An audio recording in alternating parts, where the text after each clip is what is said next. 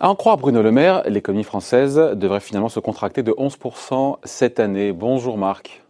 Bonjour David. Marc Vigneault, journaliste au point, merci d'être là avec nous. L'exécutif donc euh, devait revoir sa, à la baisse sa dernière estimation parce qu'il y a encore 5 ou 6 semaines on était à, à 8% de baisse du PIB. Mais bon, les économistes n'y croyaient pas trop. Mhm.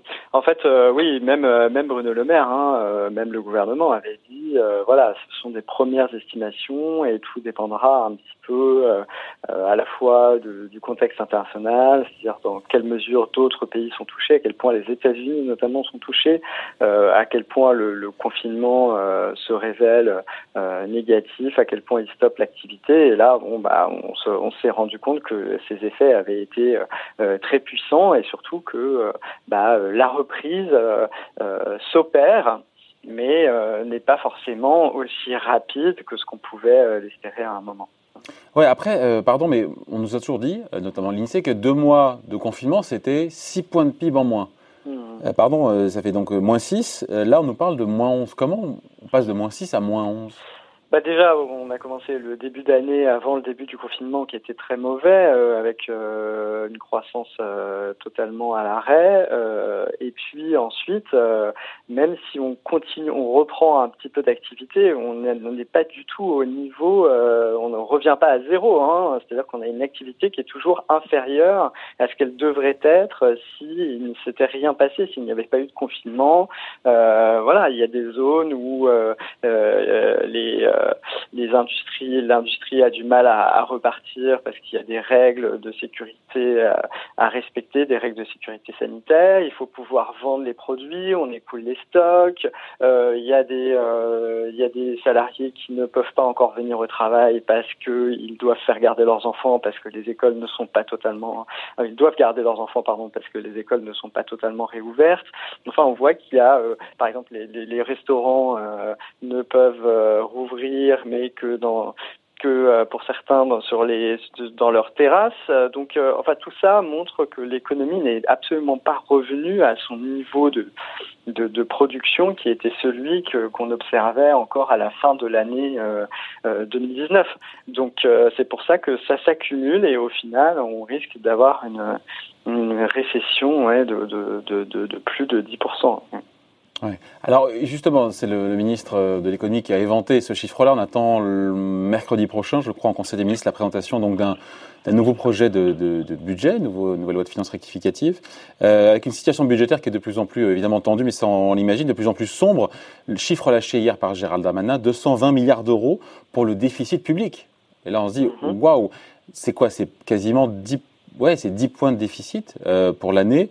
Et je me suis dit, mais euh, est-ce que ça prend, ce chiffre-là qui est déjà colossal, mais c'est normal, ça mhm. prend en compte mhm tous les plans, pas les plans de relance, mais les plans de soutien qu'on a pu avoir euh, au tourisme, on l'a eu, on a vu au secteur auto, on aura l'aéronautique, l'aéronautique la semaine prochaine. Ça prend en compte tout ça déjà? Oui, oui, a priori, ça prend en compte toutes ces mesures-là euh, qui euh, ont été annoncées ces dernières semaines et qui devraient être intégrées dans le nouveau projet de loi de finances rectificatif. Hein, justement, il, prépare les esprits à une dégradation des comptes sans précédent. Donc, il y a l'effet classique de quand l'activité économique est, mauvaise, ça, fait plonger les, recettes et ça, euh, nécessite d'augmenter les, dépenses.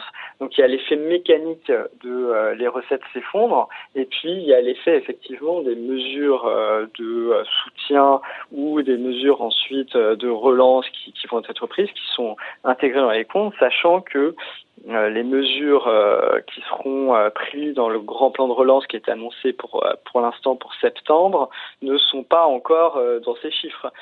donc toute la question est de savoir à quel point l'Europe va permettre le plan européen, le fonds pour pour la reprise va permettre de financer une partie de, de des mesures de relance. Mais ce qui est sûr, c'est que il y a beaucoup plus de chances que les chiffres soient encore pires que ce qui est ce qui est dit que euh, qu'il soit meilleur à, la fin de l'année en fait. Donc euh, il y a plutôt un euh, encore un tout petit peu optimiste en fonction de ce que fera l'Europe pour pour soutenir la France dans ses dépenses. Ouais. Vous évoquez il y a le volet dépenses, a aussi le volet recettes. Vous l'avez dit à demi mot, Marc. c'est aussi un, choc sur les recettes fiscales. J'ai pensé à la TVA, parce qu'effectivement, quand la consommation était à l'arrêt, les rentrées de TVA, la TVA, je crois que c'est quand même pas loin de 50%, c'est ça mieux que moi, mais du, du budget de l'État. Euh, c'est, je crois, 130, 140, 150 milliards d'euros. Il y a eu un gros effondrement des recettes de TVA pour le coup. Hein. Et pas seulement. Oui, oui, oui, bah, ce qui, ce qui n'est pas très étonnant puisque euh, pendant le confinement, euh, les Français ne pouvaient pas consommer normalement. Non, mais on pense, aux, on pense aux dépenses nouvelles. Il faut bien que les recettes aussi fiscales se sont effondrées. Hein.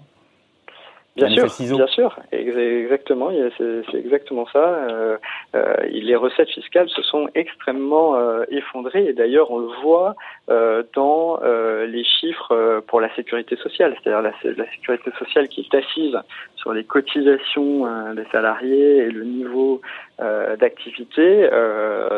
les recettes se sont aussi effondrées alors que les, dépenses explosent. Donc il y y a effectivement cet effet ciseau qui joue et qui fait que forcément les comptes se dégradent. Alors, on peut euh, espérer que cette dégradation des comptes soit essentiellement liée donc euh, à, cet effondrement de l'activité. Si l'économie repart en 2021, ça devrait s'améliorer automatiquement. Et puis euh, à des mesures exceptionnelles, mais temporaires et temporaires.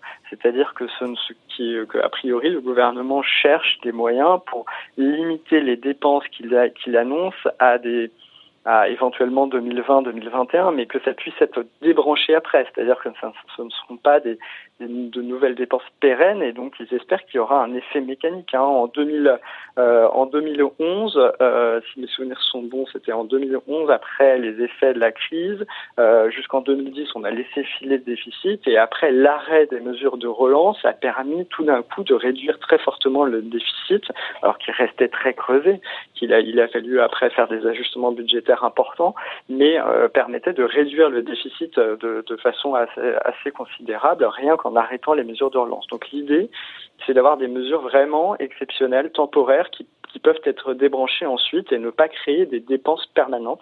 Alors on voit bien qu'une des exceptions à cela, c'est les dépenses, par exemple, pour augmenter le personnel soignant. Ça, ce sont des dépenses qui seront pérennes. Il va falloir assumer ça dans la masse salariale euh, des administrations de sécurité sociale. Et donc, euh, voilà, il le gouvernement fait des choix politiques. Ça devenait politiquement intenable de ne pas augmenter les soignants.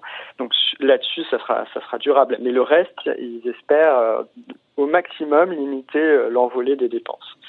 Et les recettes euh, doivent repartir normalement avec euh, la reprise économique. Justement, il y a cette reprise et puis il y a le cap économique du gouvernement. Bruno Le Maire nous dit hier, la politique du gouvernement tient en trois mots. C'est une politique de l'offre, donc de soutien aux entreprises, c'est ce qu'il a dit à l'Assemblée nationale. Donc ça reste d'actualité, il n'y a pas de remise en cause du cap économique de la politique pro-business.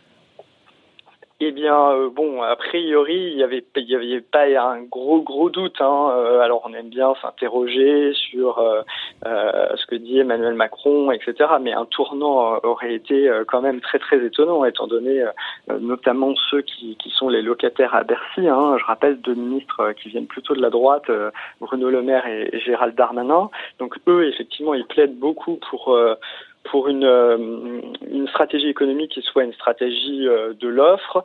Euh, cette, cette stratégie, Bruno Le Maire la porte depuis un moment. Par exemple, il plaide pour une baisse des impôts de production, ce genre de mesures. Et donc, ceux qui croyaient à un changement de cap n'avaient pas beaucoup d'éléments tangibles pour le pour appuyer ce, ce point de vue, euh, sachant que euh, encore une fois au ministère de l'économie, on se félicite.